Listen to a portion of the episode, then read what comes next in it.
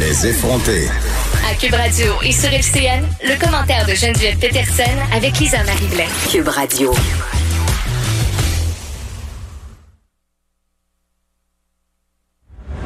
Bonjour Geneviève Peterson sur Cube Radio. Bonjour Geneviève. Bonjour Lisa Marie.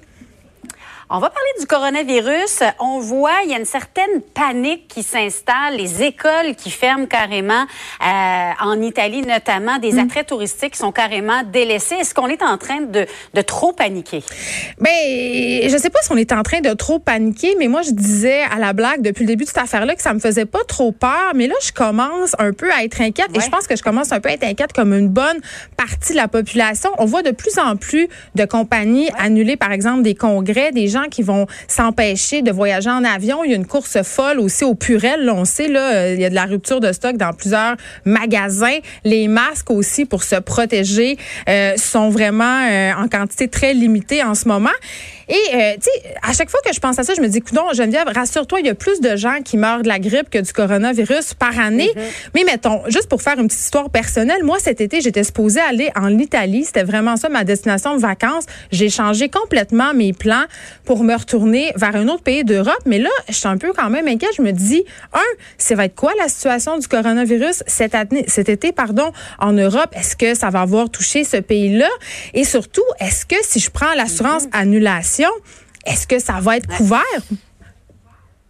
Vaut, mieux prévenir. Hein. On l'a vu aussi, les jeunes qui sont partis en Italie, qui euh, finalement sont ramenés au pays. Donc, euh, je te comprends de changer tes plans, mais je lisais un sociologue européen qui lui disait, là, c'est rendu, il faut pas développer un virus contre le COVID-19, il faut développer un virus contre la peur du COVID-19. On est rendu un petit peu là. là. Ben là, on se demande est-ce que la peur est plus dangereuse que le virus? Et est-ce que le virus. Oui, puis est-ce qu'on fait aussi une certaine forme d'anxiété collective par rapport à mhm. ce à ce virus-là, COVID-19? Parce que l'anxiété, c'est quoi? L'anxiété, c'est une peur par rapport à quelque chose de réel, mais une peur qui euh, va être vraiment exagérée. On va exagérer ses conséquences, on va exagérer ses répercussions aussi dans notre vie.